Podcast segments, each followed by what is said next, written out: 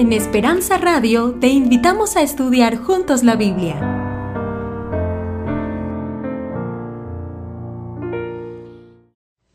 La vida cristiana es crecimiento, querido, crecimiento. La vida cristiana es crecimiento. Y nadie crece de un momento para otro. Hay gente que dice así, yo todavía no me bautizo porque no estoy preparado. Si tú esperas estar preparado para bautizarte, nunca te vas a bautizar, porque nunca vas a estar preparado, porque la vida cristiana es crecimiento. El otro día una señora me decía, pastor, es que yo todavía no sé andar en los caminos de Dios. Cuando aprenda a andar en los caminos de Dios, ahí ya me bautizo. Yo le prometo, pastor, que me bautizo. Es una vecina que mi esposa está trayendo para Cristo, pero le gusta todo. Oh, qué linda la palabra de Dios, qué mundo fascinante el mundo de la Biblia, pero no se quiere bautizar. Entonces yo la, la fui eh, invitando así, mostrando el peligro de postergar la decisión. Y ella me, me dijo, le prometo, pastor, que cuando yo aprenda a caminar en los caminos de Dios, yo me bautizo. Porque yo soy una mujer sincera. Me dice, yo no quiero bautizarme para después fallarle a Dios. No, no, no. Yo cuando me bautice, yo no le fallo a Dios. Entonces, primero voy a aprender a andar. Ahí yo que me quedo un poco preocupado, porque ¿cómo sería si un bebito en el vientre de la madre ya tiene nueve meses, ya, ya debe nacer, pues a los nueve meses ya, ya tiene que nacer, pero no quiere nacer. Y ahí el médico pues le dice, oh chiquito, ya, ya, vamos, vamos. Y el chiquito dice, no, pero es que yo todavía no sé andar. Cuando yo aprenda a andar, ahí yo nazco. ¿Cuándo? ¿Cómo es eso?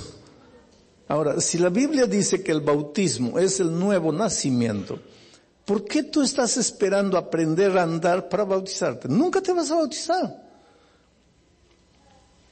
Porque hay gente que piensa, como esta señora, esta vecina nuestra, dice así, yo soy una mujer sincera, yo cuando me bautizo no voy a fallar. Querido, no existe en el mundo una persona que se haya bautizado y después de su bautismo no haya fallado. No existe. La vida cristiana no es bautizarse y ya nunca más fallar. Eso va a existir cuando Cristo venga. Cuando Cristo venga y esto mortal sea vestido de inmortalidad y esto corruptible sea vestido de incorruptibilidad, ahí sí, ya no pecaremos. ¿Por qué? Porque la, la, la naturaleza, pecaminosa, que es la fuente del, del pecado, habrá sido extirpado. Pero en esta tierra no, en esta tierra no. Por ejemplo, estos hermanos que acaban de bautizarse, ahorita son bebés espirituales. ¿Vamos a esperar que mañana estén corriendo ya en la vida cristiana? No. Tenemos que tener paciencia con ellos. Y ustedes que se han bautizado también tienen que tener paciencia con ustedes mismos. No, no se cobren. Por eso digo que la vida cristiana es crecimiento y no se crece de un momento para otro. Ya creo que el otro día les dije, yo cuando era chiquito, yo quería crecer. No, no crecí mucho, pero quería crecer, ¿no? Entonces, porque me gustaba ser, quería ser jugador de, de básquet y sabía que bajito no, no podría ser. Y entonces quería crecer. Y me medía en la pared, me medí una raya, coloqué aquí una raya. Al día siguiente vine, no había crecido nada. Al otro día, nada. Al otro día, nada. La semana siguiente, nada. El mes siguiente, nada. Ahí ya me desanimaba, no, no voy a crecer, voy a ser bajito. Pero un año después me acordaba, venía y había crecido tres centímetros. Es que no se crece de hoy para mañana. Calma, ten paciencia contigo. El crecimiento es un proceso, no es un salto de hoy para mañana. Y eso es eso es lo que tenemos que entender. Ahora, nosotros los hermanos mayores hay que cuidar de los bebés que acaban de nacer. Y ustedes los bebés, déjense amar, déjense ayudar. Ahora, ¿quieren crecer en Cristo? Vengan mañana a la reunión de entrenamiento que voy a dar en la tarde a las cuatro. ¿Dónde va a ser, pastor? ¿Ah? Germantown. A las cuatro de la tarde voy a enseñar ¿Qué hacer para crecer? Para crecer en Cristo, porque para crecer físicamente yo no soy el mejor consejero, no he crecido mucho, pero para crecer en Cristo, ¿qué hacer para crecer en Cristo? Mañana a las 4 de la tarde. Ahora vamos al texto bíblico, porque el mensaje de esta noche también es muy bonito. Segunda, los, segunda epístola a los Corintios, capítulo 5, versículo 21, capítulo 5, primera a los Corintios, capítulo 5, versículo 21, dice, al que no conoció pecado, por nosotros lo hizo pecado, para que nosotros fuésemos hechos justicia de Dios en él. Mira, al que no conoció pecado, por nosotros Jesús lo hizo pecado, para que nosotros fuésemos hechos justicia de Dios en él. ¿Qué cosa es pecado? Pecado es separación de Dios. Nos separamos de Dios. Y cuando nos separamos de Dios, nos separamos de la vida, porque Jesús dijo, yo soy el camino, la verdad y la vida. Jesús es la vida. Cuando yo me separo de Dios, cometo pecado. Cuando me separo de Dios, me separo de la vida. Cuando yo cometo pecado, me separo de la vida. Por eso eh, la paga del pecado es la muerte. El resultado del pecado es la muerte. La consecuencia del pecado es la muerte porque separarme de Jesús es separarme de la vida. Pero ahora viene Pablo y dice así, Jesús que no conocía pecado, Dios lo hizo pecado por nosotros. ¿Qué quiere decir eso? ¿Sabes por qué murió Jesús? Porque todos nosotros habíamos pecado y todos nosotros merecíamos morir. Y vuelvo a repetir lo que he dicho toda la semana. No es la muerte ipso facto, no es la muerte instantánea. Ojalá que en el momento que pecásemos muriésemos. Sería hasta una bendición, porque ya no sufriríamos. Lo peor es que pecamos y no morimos. Quiere decir, entramos en el camino de la condenación, seguimos viviendo, pero es una vida miserable, es una tragedia, es una vida sin sentido, es una vida sin paz, no puedes dormir, vives peleando, te casas una vez, te casas otra vez. Eh, es una vida, tu hijo se mete a las drogas, tú mismo eres esclavo de vicios y llega un momento en que piensas, Dios mío, ¿para qué vivo? Esta vida no es vida, pero estás respirando. Quiere decir, vives pero no vives, estás en el terreno de la condenación. ¿Por qué? Porque la paga del pecado es esa situación de condenación, esa es la muerte. ¿Y por qué estás en ese estado de muerte? Porque te has separado de Jesús. Y si te has separado de Jesús ahora, tienes que recibir la muerte que tú has escogido. La muerte no es un castigo que Dios te da, la muerte es un camino que tú escoges, es una opción tuya. Ahora estamos condenados a morir. Y el diablo, ya dije, el diablo es astuto. Y cuando tú quieres volver a Jesús, volver a la vida, el diablo dice, espera, espera ahí. Él pecó, tiene que morir. O entonces tu palabra no vale, porque ahí dice la paga del pecado es la muerte. Entonces alguien tenía que morir para nosotros recibir la vida. Y ese alguien fue el Señor Jesucristo.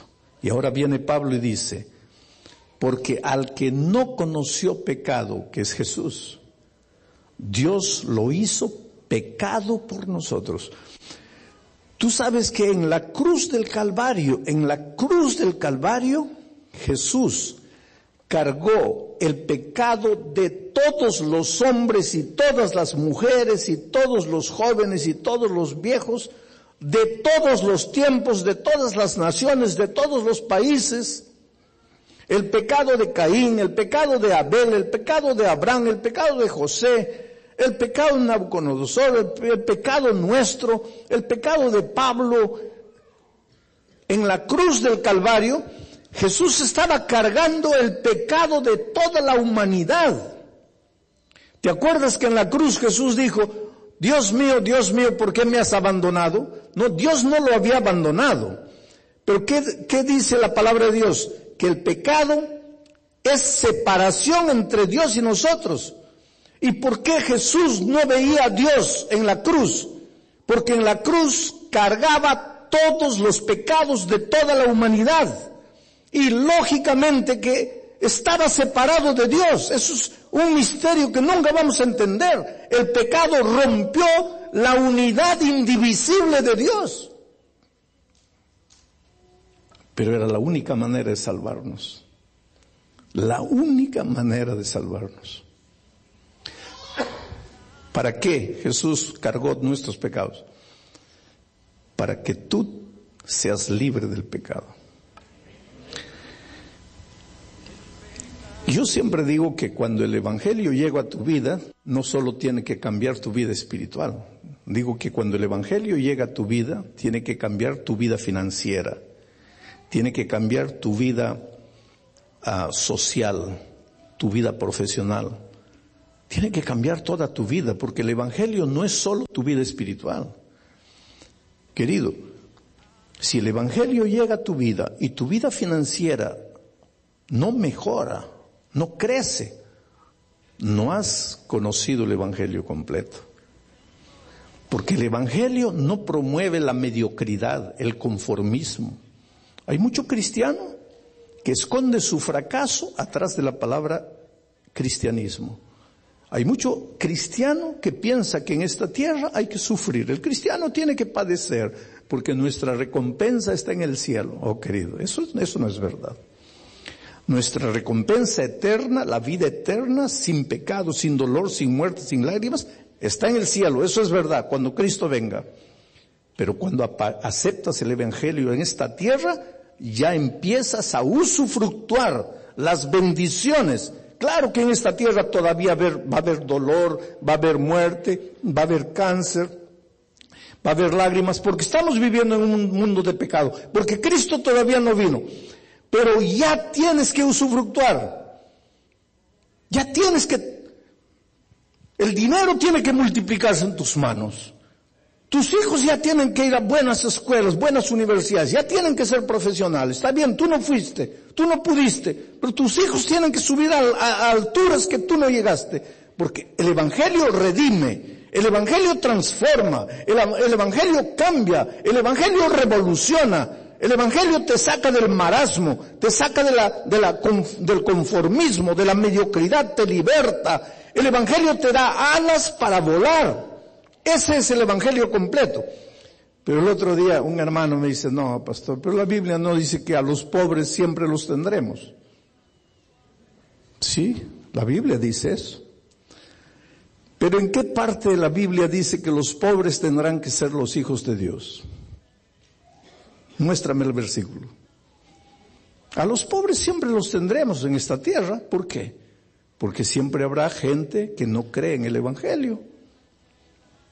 Pero el que cree en el Evangelio no puede. Yo no digo que no tenga dificultades un mes, dos meses. Si hasta Job, un hombre fiel, sufrió, el diablo le quitó todo, pero ¿por cuánto tiempo? Ah, ahí está. El diablo te puede quitar lo que quiera, un mes, dos meses, tres meses, un año, pero Dios te va a devolver y te va a devolver todo en doble, porque esa es la promesa de Dios. Entonces el otro día alguien dice, pero usted está predicando la teología de la prosperidad.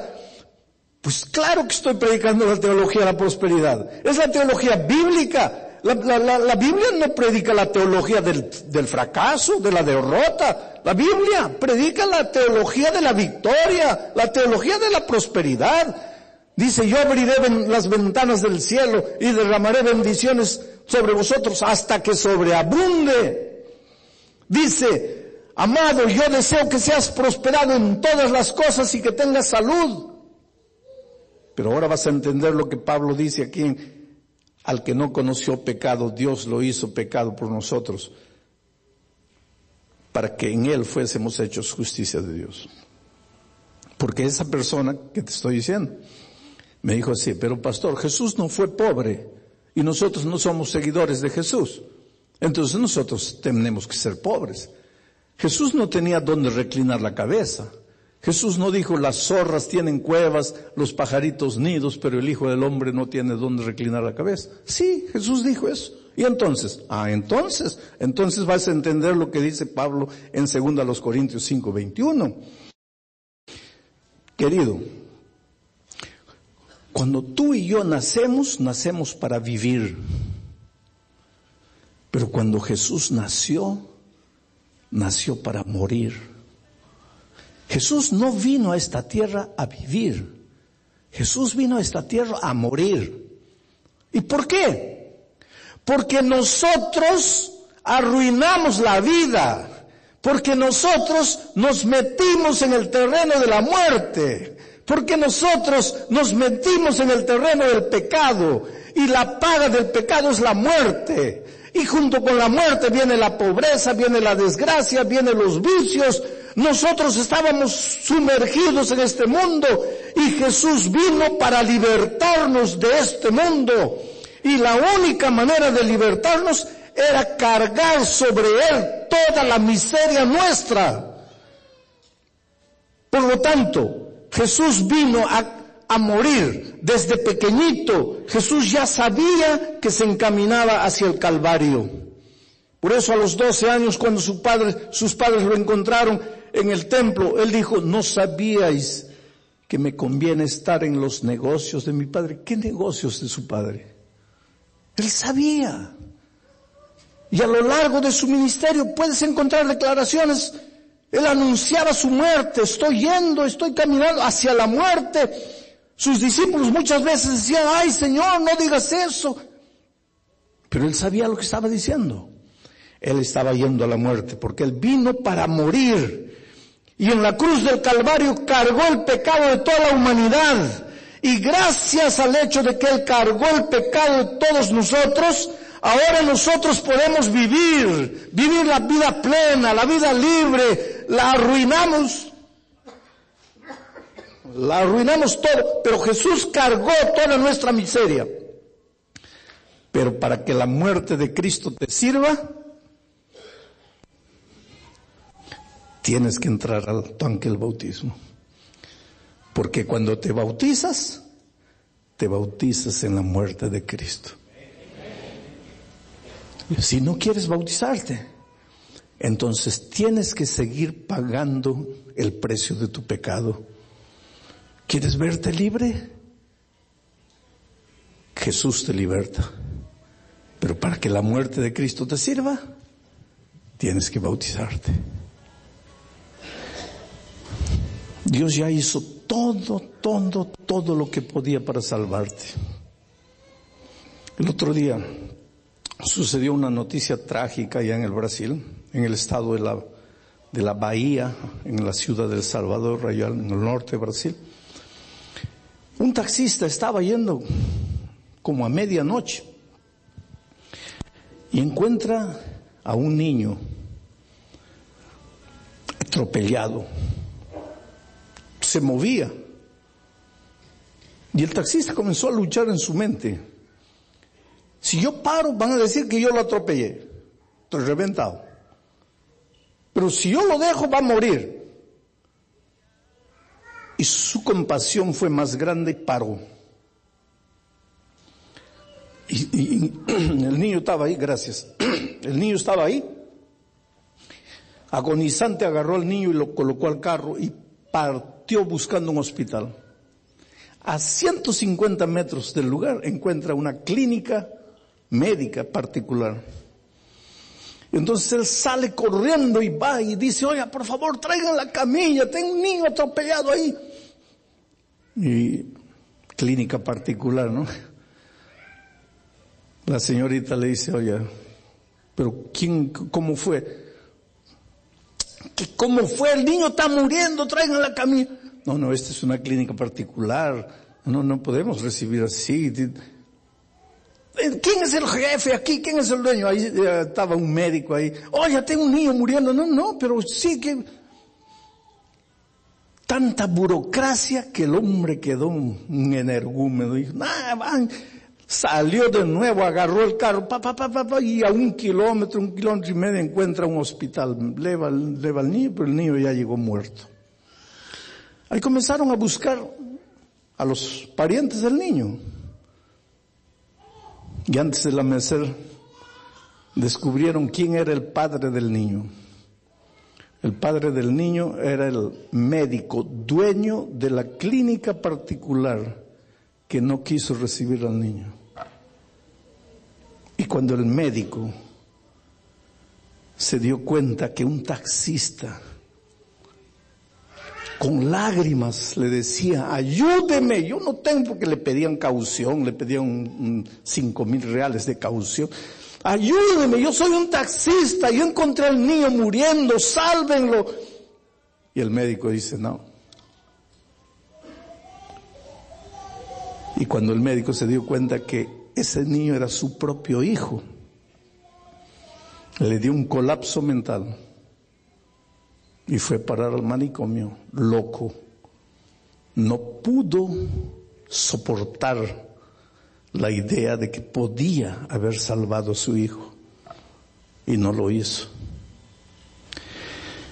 Pero querido, te digo un día, cuando Cristo venga, y si uno de ustedes, yo, si uno de nosotros se pierde, Jesús no va a tener ni un peso de conciencia, porque Él sí hizo todo, todo, todo lo que pudo hacer para salvarte. Tú sabes que en el Getsemaní, antes de su muerte, Jesús sudó sangre. Y hay gente que dice que eso es simbólico, no es simbólico. La ciencia hoy está comprobado que cuando el dolor emocional del ser humano es tan grande, tan grande, es capaz de sudar sangre.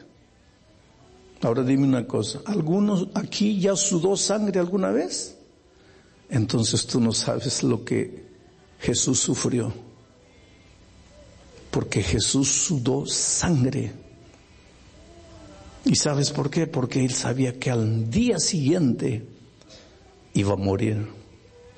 Y Jesús no era un loco suicida con ganas de morir, no.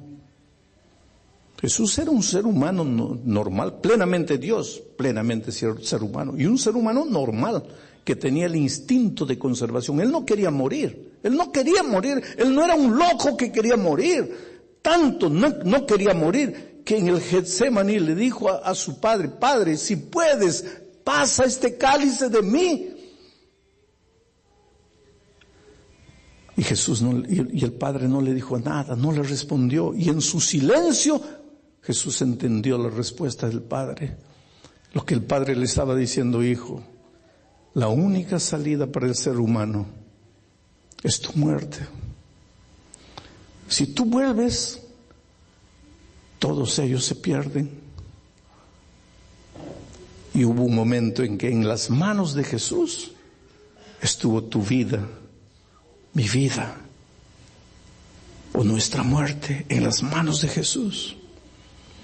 Y Jesús te amó tanto que dijo, hijo, yo tengo miedo de morir, pero voy a morir porque es la única manera de salvarte.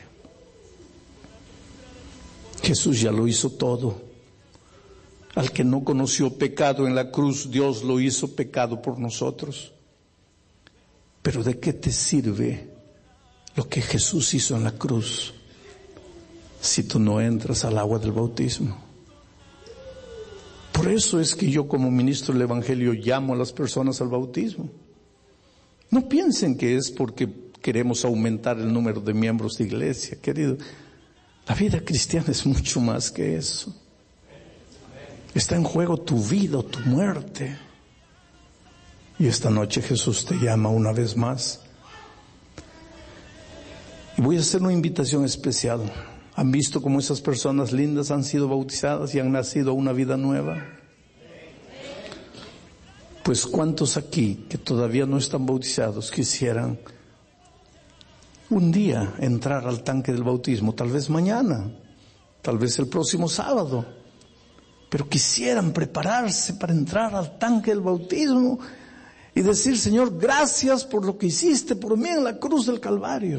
Voy a pedirle a Marilis que venga para cantar. Porque mientras ella canta, quiero hacer la pregunta, ¿quién es la primera persona que quisiera levantarse esta noche y venir aquí diciendo, pastor, yo quiero bautizarme en un próximo bautismo? ¿Dónde estás? ¿Quién eres? Alguien tiene que ser. El Espíritu de Dios se está moviendo y te está llamando. Muchacho, ven, ven con confianza, ven a Jesucristo.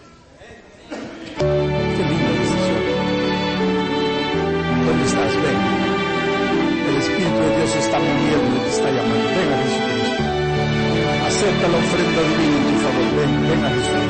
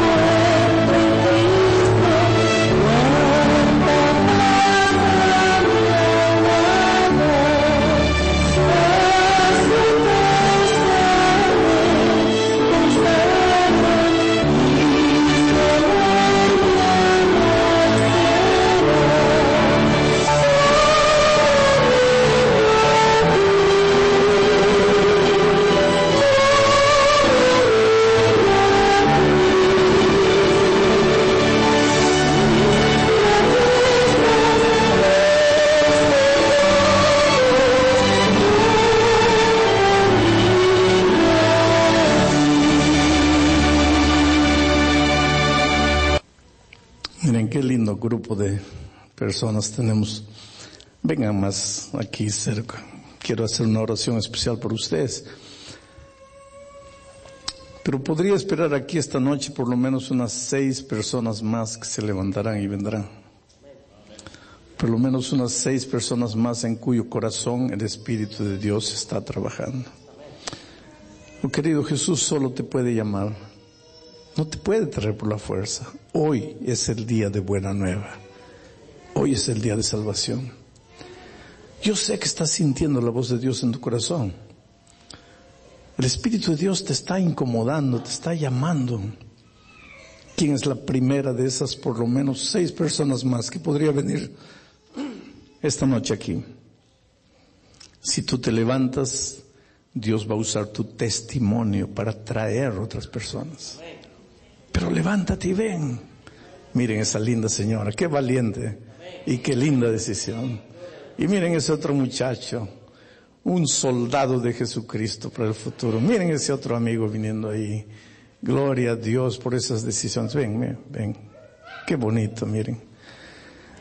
Hay algunas personas que están tocándole el hombro al amigo y llamándolo. Qué cosa bonita, ¿no? Que Dios te bendiga, muchacho. No te vas a arrepentir nunca de esa decisión linda.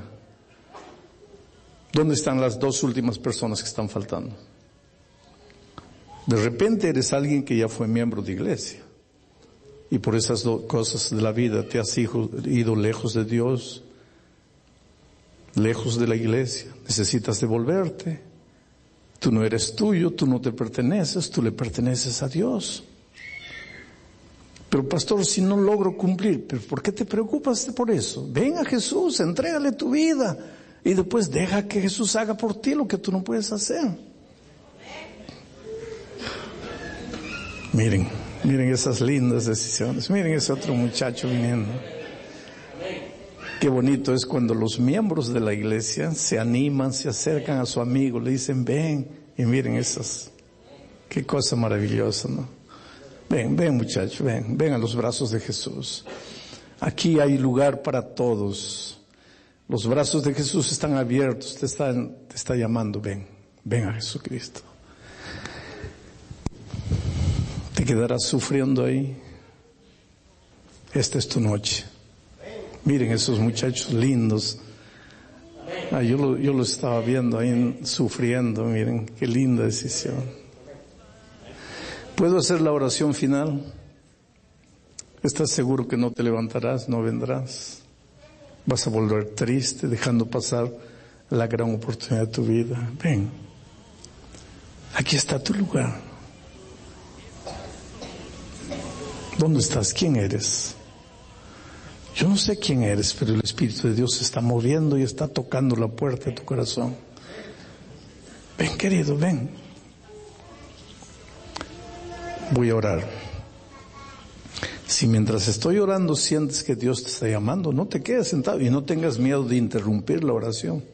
Ven, ven en la mitad de la oración, pero ven. ¿Ok? Voy a orar. Padre querido, toca estas vidas lindas, Señor. Acaban de entregarse y decirte, Señor, yo quiero ser bautizado en otro bautismo.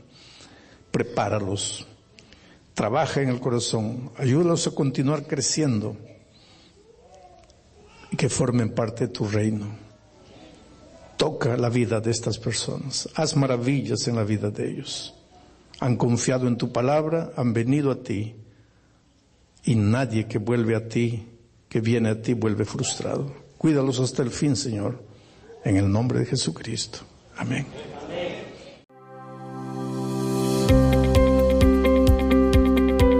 Esperanza Radio.